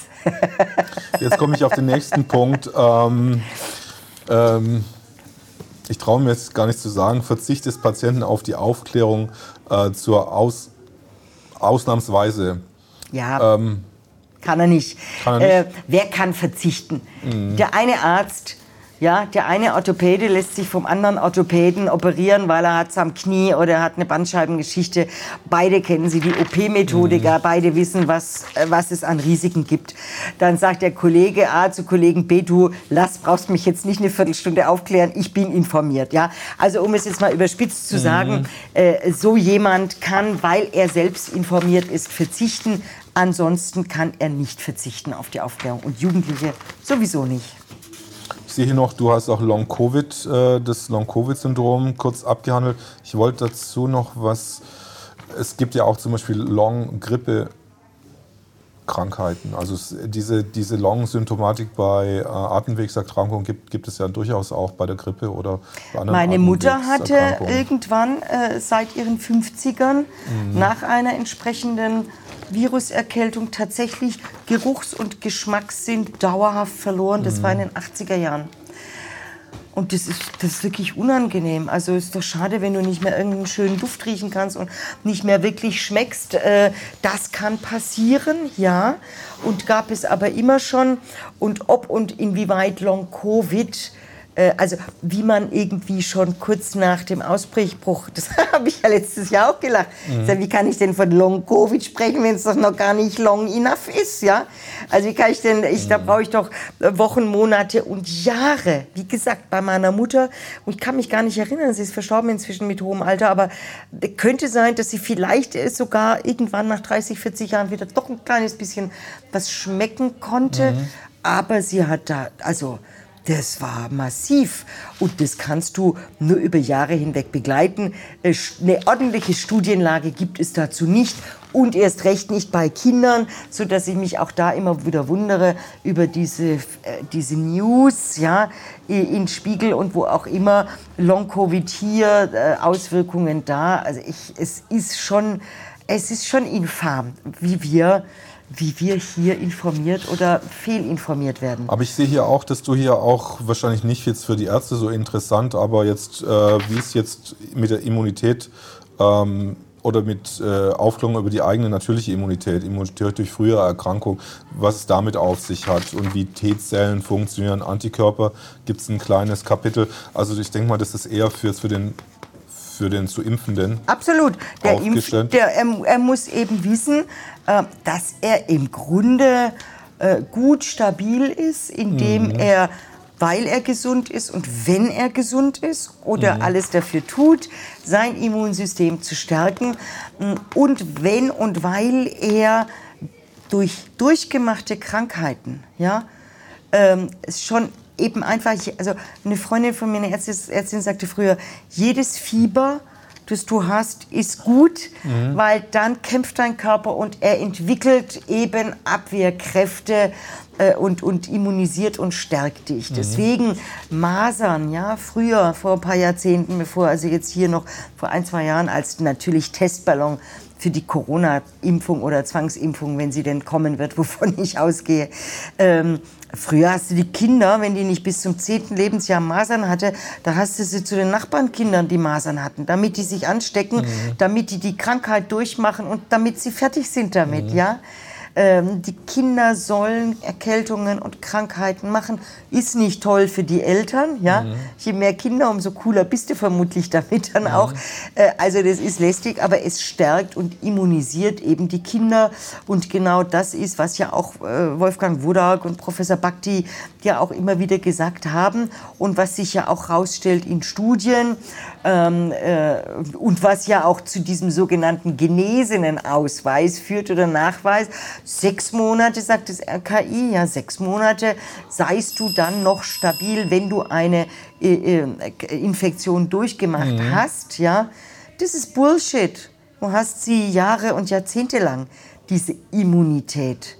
Jedenfalls, da muss man unterscheiden, Antikörper äh, und T-Zellen, aber hey, da fragst du bitte Professor Bakti dann genauer, ja? Genau, Oder Wolfgang Wodak, denn ich bin Juristin, ich habe das eben, weil es ein wichtiger mhm. Aspekt mhm. ist, äh, der auch natürlich zu vielen Anfragen führt. Kann ich denn mit so einem entsprechenden Test nachweisen, dass ich die Infektion hatte und also genesen bin und also keine Impfung brauche? Aber in diesem Corona-Regime wird eben alles das, was es bislang gab und was akzeptiert wurde, beispielsweise als Masernimmunität, wird hier halt alles außer Kraft gesetzt. Ne? In dem Buch sind die Fußnoten immer am Ende des Kapitels gelistet. Ja. Es sind viele, viele, viele, wie ich jetzt immer sehe.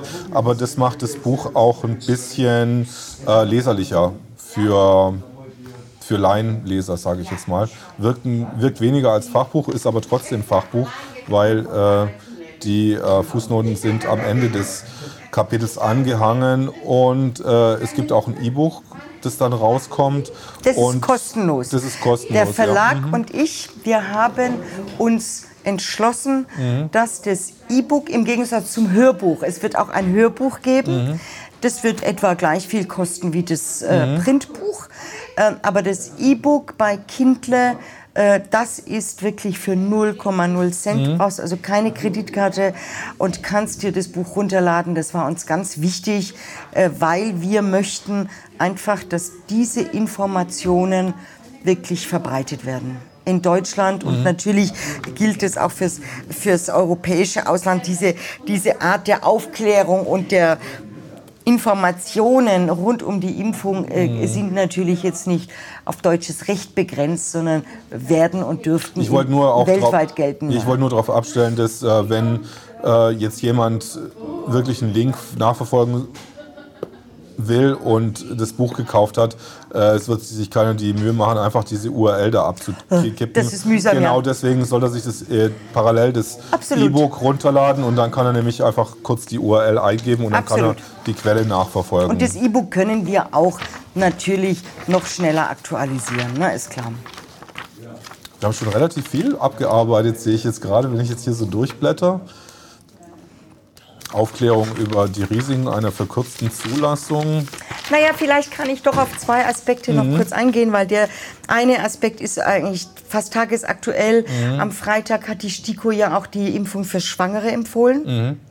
Und auch das ist wieder höchst erstaunlich ähm, weil man sich da wieder auf irgendwelche Studien beruft. Also das war jetzt wirklich auf der Herfahrt am Freitag um 19 Uhr, um 20 Uhr habe ich hier äh, einen Vortrag gehalten in Frankfurt und ähm, kann nur sagen, Schwangere waren bislang in keiner einzigen Studie.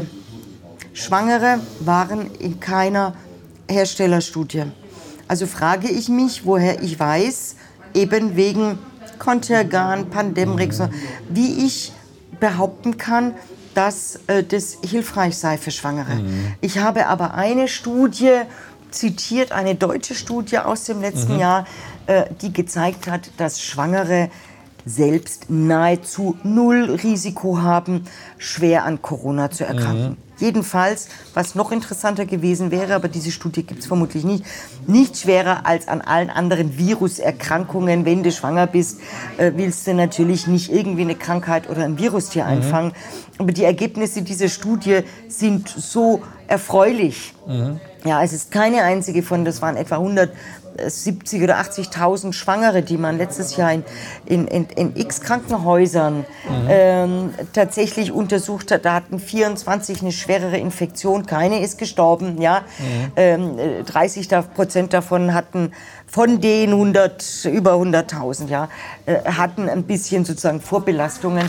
Also äh, es gibt keine Gefahr durch Corona bei mhm bei Schwangeren. Mhm. Auch diese Behauptung, die du anders hörst, und Schwangere seien besonders gefährdet, das ist Bullshit. Das stimmt nicht. Und Schwangere waren nie Teilnehmer einer Studie. Wie kann die STIKO so eine Empfehlung abgeben? Mhm. Wie kann sie eine Empfehlung abgeben für als erste schwer erkrankte Patienten, hochbetagte Pflegefälle? Kein einziger dieser Risikogruppen war jemals in einer Herstellerstudie. Und das gilt erst recht für die vorerkrankten, schwer erkrankten Kinder. Die Kinderimpfung, die Empfehlung kam ja erst vor ein paar Wochen. Mhm. Da wurde ja der Vorsitzende, der Professor Mertens, furchtbar angegriffen. Warum er hier nicht den Politikern folgt, weil ja der Volkswirt oder Bankwirt Spahn prima weiß, ja, wie gut so eine Impfung wirkt und, und wie groß das Risiko ist. Mhm. So, dann hat man aber, um so ein bisschen nachzugeben. Die vorerkrankten, schwer erkrankten Kinder, auch die sind auch wirklich mit den Erkrankungen gelistet, die durften auch geimpft werden. Priorisiert, ja, man, das Wort Priorisierung mhm. ist ja jetzt nicht mehr, weil wir haben ja irgendwie ein paar hundert Millionen Impfstoffe zu viel. Mhm. Schwer erkrankte Kinder waren nie Teilnehmer einer Studie. Verflixt nochmal, wie kann eine STIKO sich so erbärmlich dazu wirklich drängen lassen, nicht nur für Kinder überhaupt, sondern gerade für diese schwächsten, immunschwachen, schwer erkrankten Kinder eine ungeprüfte Impfung mit gentechnisch veränderten Organismen, bei denen alle Sicherheitsvorkehrungen abgeschaltet und abgestellt wurden. Wie kann eine STIKO das tun? Erik, bei Kindern schwer erkrankt. Das ist ungeheuerlich. Das ist alles andere als Medizin. Das ist keine Wissenschaft. Das ist ein, ein beispielloser, ein beispielloser Bruch mit Medizin, Ethik, Wissenschaft, Moral und Anständigkeit. Ich bin empört. Ich bin unglaublich empört und deswegen wünsche ich ganz vielen Menschen, dass sie das lesen und dass sie diesen Betrug, diesen Wissenschaftsbetrug an uns Menschen, an uns, uns wird gesagt, diese Impfungen seien sicher und hochwirksam. Sowas liest du beim RKI. Ein Scheiß ist sie. Verstehst du? Gar nichts ist sie. Kein einziges kein anderes Präparat wurde jemals so schnell und mit so null Sicherheitschecks zugelassen wie diese Impfungen. Du hast hier eine ganz nette Tabelle. Äh, ja, welche weil Seite wir hier, haben wir? Äh, wir sind, ich bin bei 134 ja. äh, Risiken und Nebenwirkungen der Corona-Impfung. Da kommt jetzt nicht die Tabelle drin, aber das ist das Thema. Ja. Über gemeldete Nebenwirkungen ja. in Europa, also sind wir bei 140. Ja, und da kann ich dir sagen, es wurden bis zum 20. August. Mhm. Ja, ähm, und heute haben wir den, ich glaube, 12. Mhm. September. Ja, bis vor drei, gut drei Wochen wurden in Europa, mhm. für Europa 3,3 Millionen Nebenwirkungen gemeldet. Mhm. Äh, betroffen sind davon etwa 850.000 Menschen, also vier mhm. Nebenwirkungen pro dann betroffenen, äh, äh, betroffener Person werden gemeldet. Und davon aber schwerwiegend 365.000 und 13.000 Todesfälle. Mhm. Das allein für Europa und für Deutschland wurden bis Ende Juli, also innerhalb von sieben Monaten, ca. 130.000 Nebenwirkungen gemeldet. 14.000 schwerwiegend. Schwerwiegend bedeutet Krankenhausaufenthalt, dauernde Schäden und Todesfälle. Wir haben 1254 Todesfälle. Jetzt seit Beginn der Kinderimpfungen auch ein gemeldetes Kind. In Europa sind es jetzt inzwischen äh, über 30. Ich glaube, in meinem Buch stehen noch 22. Gab es ein Update, aber nicht mehr hier. Mhm. Ähm, das sind erst einmal die gemeldeten Zahlen. Gemeldet. Das klingt viel, ne?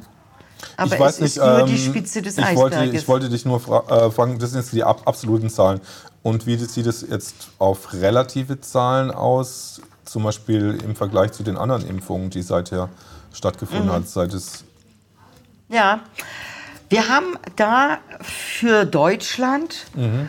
Zahlen, die man auch suchen muss, aber mhm. ich habe sie dann gefunden. Ich habe zuerst eine erste Hochrechnung gemacht, die musste ich dann revidieren, als ich dann auch die Zahl der tatsächlichen Impfungen erfuhr. Mhm. Auf der Seite des Paul-Ehrlich-Institutes findest du tatsächlich eine Übersicht der gemeldeten Nebenwirkungen, einschließlich schwere Nebenwirkungen, einschließlich Todesfälle, für den Zeitraum 2000 bis 2020. Mhm. Ende 2020, das sind 21 Jahre.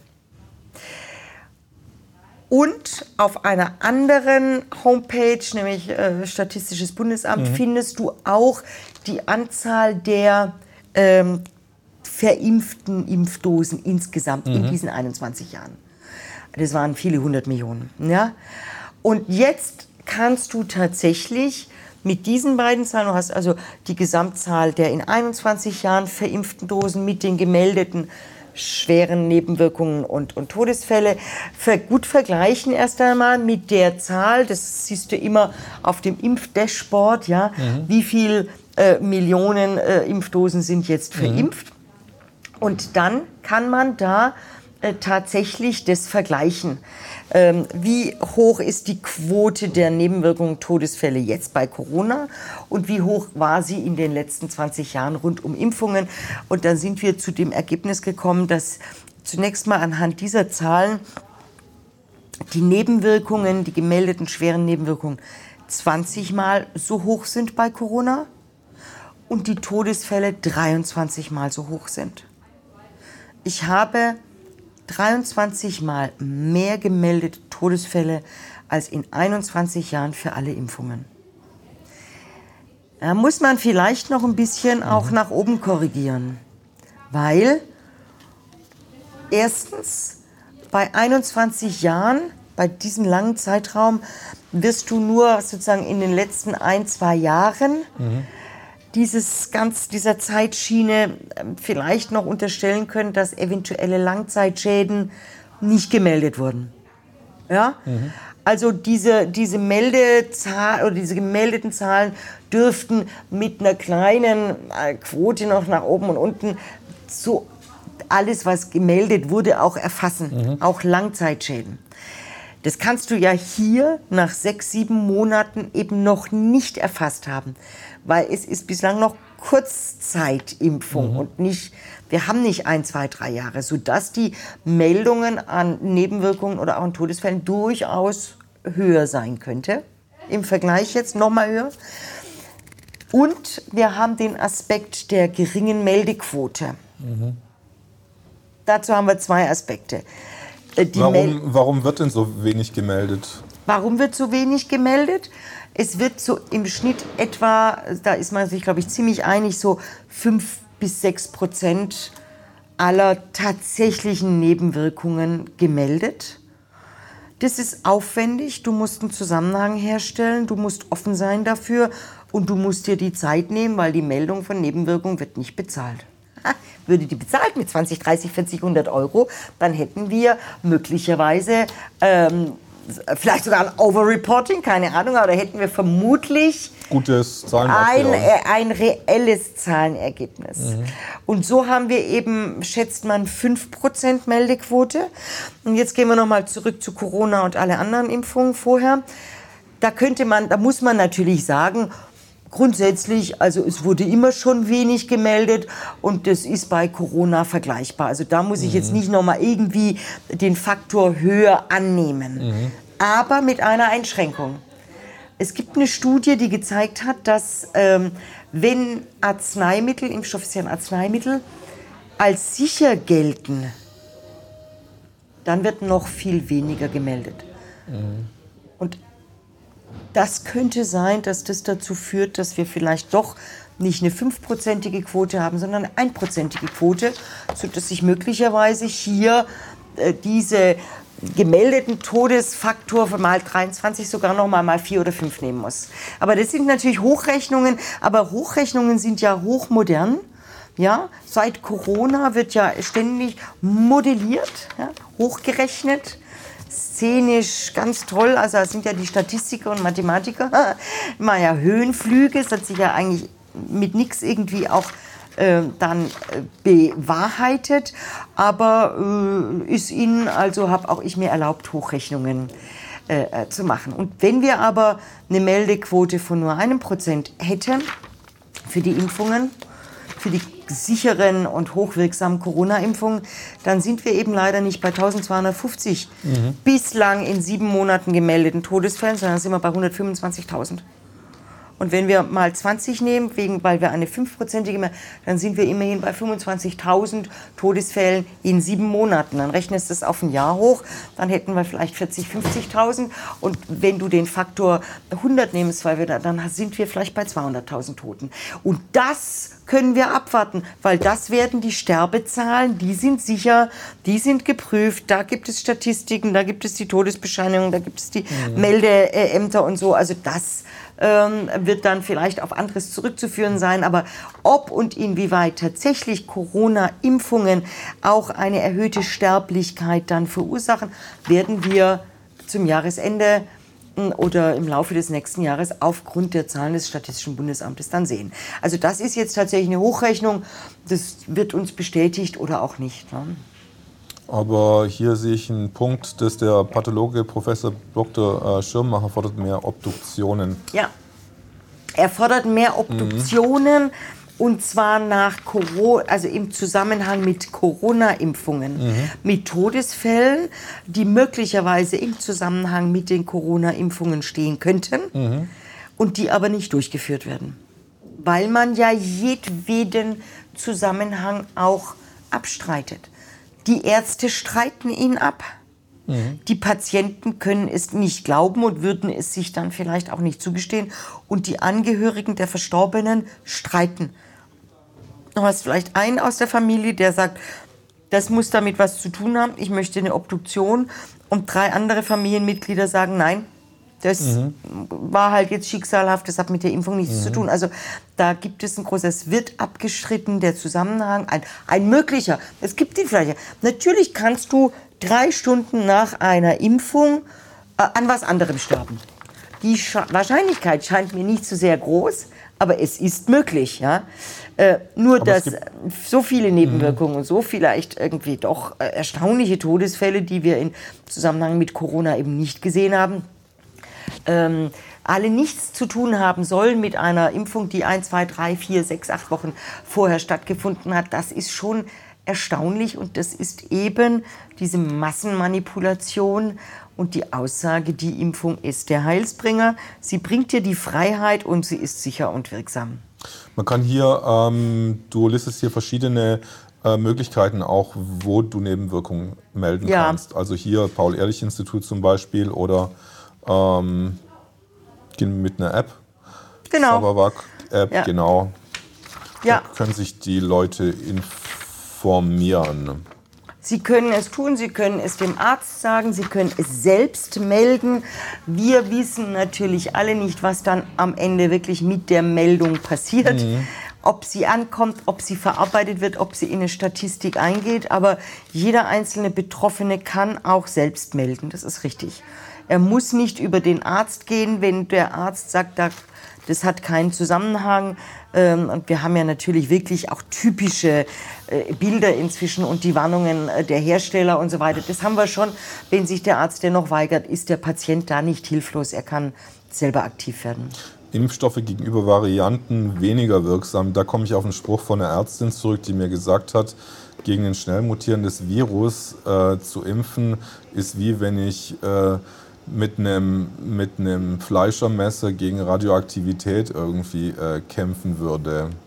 Wie ist denn die Wirksamkeit jetzt bei den ähm, gegen den Varianten, zum Beispiel Delta-Variante? Hast du das hier, was hast du da ermittelt? Also Wirksamkeit gegen Delta-Variante äh, ist nicht ermittelt worden. Es, da gibt es dazu nur im Grunde äh, Beiträge, Berichte, mhm. dass beispielsweise sowohl in Israel als auch in USA bei der Delta-Variante von den an dieser Variante erkrankten Personen mhm. beispielsweise in Massachusetts 74 Prozent geimpft waren. Mhm. So, also die Impfung scheint jedenfalls gegen die Delta-Variante, und so ein Virus mutiert ja nun unaufhörlich, nichts zu nutzen. Mhm. Dass sich die Delta-Variante übrigens so lange hält, wundert einen ja auch, wenn ein Virus so schnell mutiert. Dafür hat es also Delta-Variante wirklich so, hat ja wirklich eine erstaunliche Überlebensdauer. Ähm, aber es hilft tatsächlich offensichtlich nichts bei den Varianten. Die Frage ist aber, wie wirksam ist die, ist die Impfung überhaupt sozusagen bei dem Hauptstamm SARS-CoV-2 äh, unverändert? Und da haben wir ja auch interessante Zahlen. Man hört ja immer diese 95 Prozent. Mhm. Es gibt allerdings im RKI auch tatsächlich Zahlen so zwischen 17 und 95 Prozent Wirksamkeit. Ja. Und dann muss man da eben, auch das sind geschönte Zahlen, bei der Wirksamkeit muss man unterscheiden zwischen der sogenannten relativen Wirksamkeit mhm. und der sogenannten absoluten Wirksamkeit. Nimm die Zahlen aus der Zulassungsstudie von äh, BioNTech, von Pfizer. BioNTech hat es äh, äh, gesponsert. Ähm, da hattest du Gruppen, zwei Gruppen, geimpft und, und nicht geimpft oder anders geimpft oder Placebo. Das ist irgendwie, werden wir herausfinden. Das ist äh, noch nicht so ganz klar, wie sauber die Studie ist. Aber jedenfalls hast du tatsächlich in der einen Gruppe äh, deutlich mehr Menschen gehabt. In der, Geimp in der, äh, in der Geimpften waren neun Menschen, die an dann weiß nicht, positiver PCR-Test, Symptome, auch alles nicht so ganz klar. Aber jedenfalls, die sozusagen einen Nachweis, eine Art Infektion hatten. Neun ist mein... Nein, nein, du hast gerade das Mikrofon getatscht. Ich habe das Mikrofon... Ich hoffe, es ist alles wieder in Ordnung, ist alles wieder okay. Technik sagt alles okay. Ähm, wir haben also neun mhm. im Vergleich zu tatsächlich äh, 165 Menschen, die ungeimpft waren in dieser mhm. Versuchsgruppe. Und wenn du die sozusagen gegenüberstellst, kann man sagen, 95 die, die, die Corona-Impfung hat eine Wirksamkeit von 95 Prozent. Mhm. Ja? 9 zu 165 so etwa. Mhm. Die Zahl nicht 100 Prozent im Kopf. So, das ist aber nur der erste Schritt. In diesen beiden Gruppen waren circa 18.000 Teilnehmer. Wenn also von 18.000 Teilnehmern auch die ungeimpften mit einem Prozentsatz von weniger als einem Prozent, nämlich 165 Menschen, überhaupt infiziert werden, mhm. dann hast du offensichtlich eine 99-prozentige Chance, auch als ungeimpfter noch nicht einmal infiziert zu werden. Ja, mhm. also du musst die Gesamtzahl nehmen. Mhm. Ja, du kannst einerseits natürlich die 9 zu den 165. Das sieht gut aus. Da haben wir bei AstraZeneca, bei den mit 50-Jährigen, haben wir sowas wie 57 zu 56. Mhm. Das ist noch nicht mal irgendwie eine ordentliche relative Wirksamkeit. Mhm. Das ist nichts. Das ist für, das ist, kannst du in den Wind pfeifen. Bei BioNTech waren jedenfalls in diesem Jahr alle nicht vorerkrankt und alle normal, äh, 9 zu 165. Aber wenn du alle nimmst, 18.000, nur ein Prozent kriegt überhaupt äh, Symptome oder hat einen Nachweis. Und dann haben wir uns erinnert ans RKI von denjenigen, die überhaupt irgendwie eben vielleicht äh, Corona haben, erkrankt nur ein Prozent überhaupt schwer an Lungenentzündung dann ist es nichts. Dann sind wir nämlich bei einer absoluten Wirksamkeit von unter einem Prozent. Nimm ein ganz anderes Beispiel. Da sagt ja einer, Buh, hier, ich verkaufe dir einen super Regenschutz. Ich verkaufe dir einen klasse, tollen Regenschutz. Wenn es regnet und schüttet und gießt mhm. und du bist da irgendwie am also dann, dann bist du zu 95 Prozent geschützt. Da kommt kaum was durch. Ja, super. Aber wenn du in den Gebiet fährst, wo es sechs Monate lang nicht regnet, dann brauchst du den Regenschutz nicht. Es sei denn, du sagst, oh, aber vielleicht hat es 50 Jahre hier in der Sahara, in der Wüste nicht geregnet. Es könnte sein, dass doch, ich will sicher sein. Also nehme ich diesen tollen Regenschutz mit. Mhm. Damit hast du im Grunde eine einprozentige äh, absoluten Schutz, ja, weil die Chance, dass es eben in der Wüste in diesen drei Monaten oder drei Wochen, die es regnet, ist so minimal, ja, und eben hier auch offensichtlich so gering die Chance, sich überhaupt zu infizieren mit einem Prozent. Und das ist im Übrigen auch das mit der milliardenschweren PCR-Testerei genau das Ergebnis. Ja. Ein, zwei Prozent hatten überhaupt einen positiven PCR-Test und von denen Husten, Schnupfen, Rotznase äh, 99 zu 99 Prozent und nur ein Prozent eine Lungenentzündung. Also wir müssen auch hier unterscheiden, ein Prozent absolute Risikoreduktion. Ich brauche die Impfung nicht. Hm, sorry, Entschuldigung, ich weiß nicht, ob ich das je überlebe. Die Hersteller werden mich nicht mögen, wenn ich sowas sage, aber andererseits werden sie mich vielleicht auch nicht ernst nehmen. Vielleicht aber hoffentlich die Eltern und diejenigen, die äh, das vielleicht sehen oder hören, weil, wie gesagt, Aufklärung über die Corona-Krankheit, es ist nicht so schlimm, zeigen die Herstellerstudien selbst die Nebenwirkungen, die vielleicht auch äh, sogar schon vor der Zulassung bekannt waren, wurden verschwiegen und auch jetzt kommst du sehr schwer an diese Zahlen. Die EMA-Zahlen, das ist wirklich jemand, der sehr ähm, ähm, paar einige Experten, die diese EMA-Daten immer schön auflisten, fast jede Woche mhm. äh, und uns das aufbereiten, so dass wir und ich habe dann auch mit eigenen Tabellen, mit Excel-Tabellen äh, unterschiedlich sortiert nach Todesfallanzahl, nach Alphabet, dass wir da einen Überblick bekommen äh, über die europäischen Zahlen. Ja. Was ist denn das Kapitel Aufklärung über Gefahren für nicht geimpfte Personen? Was, ist, was, was hat es damit auf sich? Ja, ähm, die Impfung kann auch bei nicht geimpften Personen im Kontakt mit geimpften Beschwerden auslösen. Hm, okay. Das ist das sogenannte Shedding. Mhm.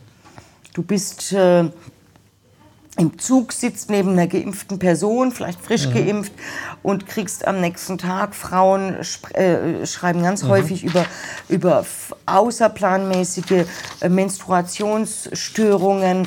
Man, es, es wird von grippeähnlichen Symptomen, von Kopfschmerzen, von Ausschlägen. Also ich liste da eine ganze Menge an Beschwerden auf, mhm. äh, von denen man am Anfang immer denken würde, also das ist jetzt wirklich Bullshit. Also das gibt's doch gar nicht. Du bist geimpft und ich soll ein Problem haben? Hä? Das gibt's doch nicht. Aber genau das ist sowohl im Infektionsschutzgesetz verankert als auch im Übrigen in diesen EU-Verordnungen mhm. bei der Freisetzung gentechnisch veränderter Organismen genau diese Auswirkungen auf die Menschen, auf Dritte, auf die Tiere, auf die Gesundheit muss geprüft werden. Das wurde ja alles für Corona außer Kraft gesetzt, für die Impfstoffe. Mhm. Das passiert. Es ist eben möglich, dass sich gentechnisch veränderte Organismen, die du in deinen Körper einbringst, auch auf meinen Körper übertragen können. Dazu gibt es, und das ist in meinem Kapitel auch dann äh, nachgewiesen, nicht nur gesetzliche Verankerungen, auch bei uns in, es gilt auch als Impfschaden, wenn ich als ungeimpfte Person einen Schaden durch dich als geimpfte Person bekomme. Das musst du nachweisen. Die Kausalität wird natürlich immer bestritten. Ja, mhm. gibt es keinen Zusammenhang. Aber zum einen ist man, ob das Shedding ist oder ob das diese Self-Spreading Vaccines sind, mhm. sich selbst verbreitende äh, Impfstoffe, an denen geforscht wird, äh, die ein, ein Wissenschaftsziel sind. Äh, das alles gibt es und das ist in meinem Buch auch nachgewiesen. Das aber, es sind keine Fantasiegeschichten aus Telegram, sondern dort werden tatsächlich in diesen sozialen Kanälen auch diese Beschwerden beschrieben.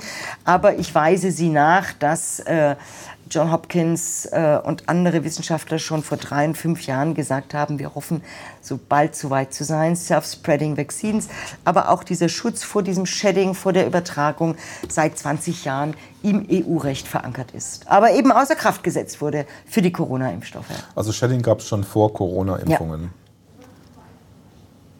Shedding ist möglich. Mhm. Ich sehe jetzt noch, du gehst hier in, für, über die Gefahr, also eine der häufigsten Nebenwirkungen sind ja auch diese Herzmuskelentzündungen. Ja, bei Jugendlichen vor allem, die, bei, bei mit BioNTech, junge Männer, ja, junge Männer und Jugendliche, ja. Thrombosen sind typisch, äh, ja. Herzinfarkte sind typisch und natürlich auch, wenn wir uns einfach anschauen, ähm, auf Basis der EMA-Zahlen, mhm. da habe ich das äh, ähm, äh, auch eben tabellarisch, also der unerwartete Tod, der Herzinfarkt, Sepsis, Pneumonie, Lungenmyokarditis, diese ganzen Herzgeschichten, ähm, ähm, Perikarditis, also Herzmuskelentzündungen, Kreislaufkollaps, Schlaganfälle, Nierenschäden, sogar Covid-19-Erkrankungen. Das ist so mal von oben nach unten auch die Anzahl der, der häufigsten Todesursachen nach den Impfungen. Also du hast recht, Herz, Herz- und, und, und äh, Lungenentzündungen äh, und Schlaganfälle, die, die, und unerwarteter Tod ohne jetzt irgendwie eine, eine Klärung, woran es äh, gelegen haben könnte. Was sind denn hier die strafrechtlichen? Also ich, ich springe jetzt ein bisschen auf die letzten Na klar, zwei. wir können nicht 400 Seiten Wir, wir können nicht 400 besprechen. Seiten heute durchgehen. Dafür kann man sich ja das Buch dann auch kaufen. Dafür ist es ja auch da. Und ähm, es gibt ja strafrechtliche Aspekte ähm, beim Impfen ähm, weil es ja eigentlich per se eine Einwilligung hat. Weil es eine Körperverletzung weil, ist, eine Körperverletzung die nur durch ist. eine wirksame Einwilligung sozusagen genau. gerechtfertigt ist. Genau. Naja, wenn eben keine wirksame Einwilligung vorliegt, weil zuvor keine umfassende Aufklärung mhm. im Großen und Ganzen und auch über die schweren Nebenwirkungen erfolgt ist, mhm. dann ist die, die Einwilligung unwirksam und dann ist es eine Körperverletzung. Dann haben wir eine Körperverletzung, vielleicht mit Todesfolge, wenn wir eine tödliche Impffolge haben. Dann hat der Arzt nicht nur natürlich ein zivilrechtliches, arzthaftungsrechtliches Schadensersatzproblem, sondern vielleicht auch ein strafrechtliches Problem was wir ihm nicht wünschen wollen. Aber spätestens jetzt muss er eigentlich wirklich sehr gewandt sein und sagen, Kinder mache ich nicht und Erwachsene äh, kläre ich radikal, schonungslos auf, schicke sie nach Hause, lasse sie eine Nacht schlafen. Erst dann ist die Einwilligung auch oder die, auf, die Aufklärung rechtzeitig. Mhm. Ich kann dir doch nicht sagen, ah ja, ach so, ja genau, pass auf, äh, ich kläre dich auf, jetzt dauert 10 Minuten und in 15 Minuten gehst du dann rüber, kriegst von der Ärztin den Peaks, ja, wenn du in den fünf Minuten drüber nachdenken musst, ob du vielleicht irgendwie bereit bist, einen Schlaganfall oder eine Herzmuskelentzündung oder vielleicht auch einen tödlichen, unerwarteten, äh, einen mhm. unerwarteten Tod zu riskieren. Da möchtest du doch vielleicht erstmal noch, uh, weiß nicht, ja, kleinen Drink nehmen, äh, mit deinen Freunden drüber sprechen mhm. und eine Nacht drüber schlafen und am nächsten Morgen dich nochmal am Kopf kratzen und sagen, wie war das nochmal? Wie, wie hoch ist das Risiko mhm. einer Lungenentzündung und ob ich Rotznase und Husten und Geschmacksverlust vielleicht doch überleben kann? Ja? Deswegen, also jetzt muss der Arzt genau das tun, was ich da ihm äh, äh was ich darlege, was ich sage, die Risiken sind umfassend einfach darzulegen und das aufzuklären, der Patient heimzuschicken, erst am nächsten Tag, frühestens am nächsten Tag. Ich empfehle eigentlich Freitag Aufklärung und am Montag, wenn der Patient dann wirklich, der Impfling, der, die Person, die sagt, ich will meine Freiheit, ich glaube daran, dass ich nach zwei Impfungen wieder reisen kann. Ja, es ist ja auch die Boosterimpfung und die dritte und die vierte. Mhm. Also die Märchengeschichten hören ja nun auch nicht auf. Und man fragt sich, wie lange sich die, die äh, Menschen das wirklich noch gefallen lassen, dass sie jetzt mhm. geboostert mhm. und dass eben auch die Impfung mhm. sehr wahrscheinlich genau nur sechs Monate halten wird, bevor mhm. dann ähm, eben die, das Update kommt. Das kennen wir ja aber schon mit unseren Virusprogrammen, mhm. haben wir ja am PC auch zweimal im Jahr, dass wir irgendwie ein Update brauchen. Ne? Zum Schluss hast du noch äh, ein Kapitel eingefügt, was mich ein bisschen zum Schmunzeln ähm, bringt. Äh, die dunkle Seite des RKI. Was hat dich dazu bewogen, äh, noch so ein Kapitel hinten einzufügen?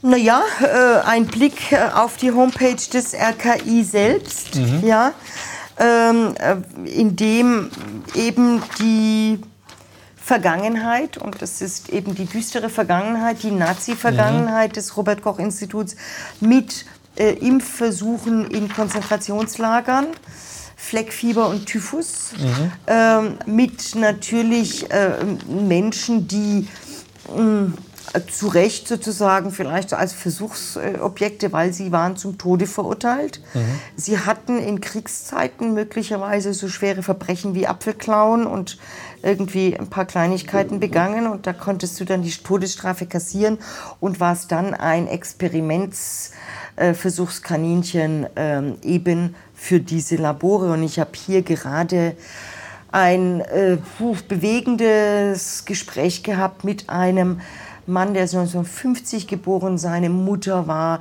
ein Dreivierteljahr in Auschwitz äh, gewesen und äh, wurde dort selbst, also die KZs, die ich hier nenne, sind andere, sind andere KZs, aber von Auschwitz wusste ich das jedenfalls nicht. Auch dort hat man äh, Impfversuche gemacht und es müssen sehr viele Menschen daran gestorben sein. Sie hat es überlebt und hat dann eben auch den. An was haben die, an was haben die damals verimpft? Typhus. Typhus. Angeblich Typhus und äh, also auch dort mhm. und Fleckfieber. Aber irgendwer sagte so eine Zahl von 300 äh, sozusagen dieser äh, Häftlinge, wie auch immer, an denen wurde es getestet, 290 seien am nächsten Tag tot gewesen.